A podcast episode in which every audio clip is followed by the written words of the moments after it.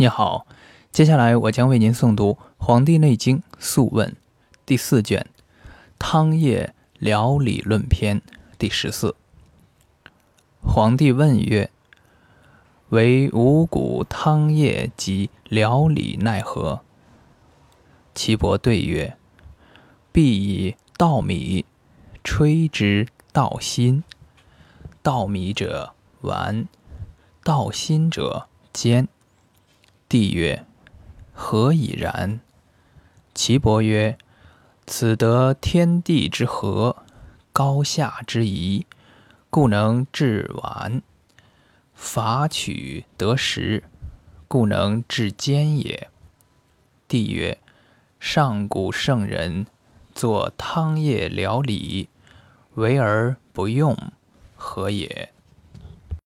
岐伯曰：自古圣人之作汤液疗理者，以为备耳。夫上古作汤液，故为而弗服也。中古之事，道德稍衰，邪气时至，服之万全。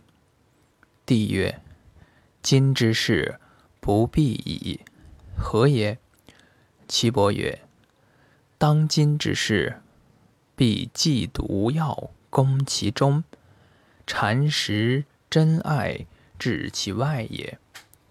帝曰：行必血尽而攻不利者何？岐伯曰：神不使也。帝曰：何谓神不使？岐伯曰：真实道也。精神不尽，志意不至，故病不可愈。今精坏神去，荣卫不可复收，何者？是欲无穷而忧患不止，精气迟坏，荣气未除，故神去之而病不愈也。帝曰。夫病之始生也，即危即惊，必先入结于皮肤。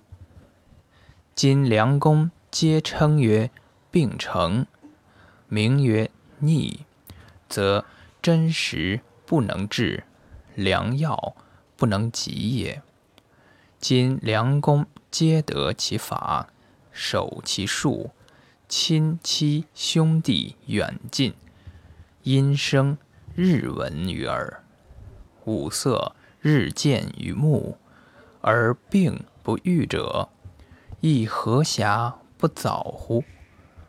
岐伯曰：病为本，功为标，标本不得，邪气不服，此之谓也。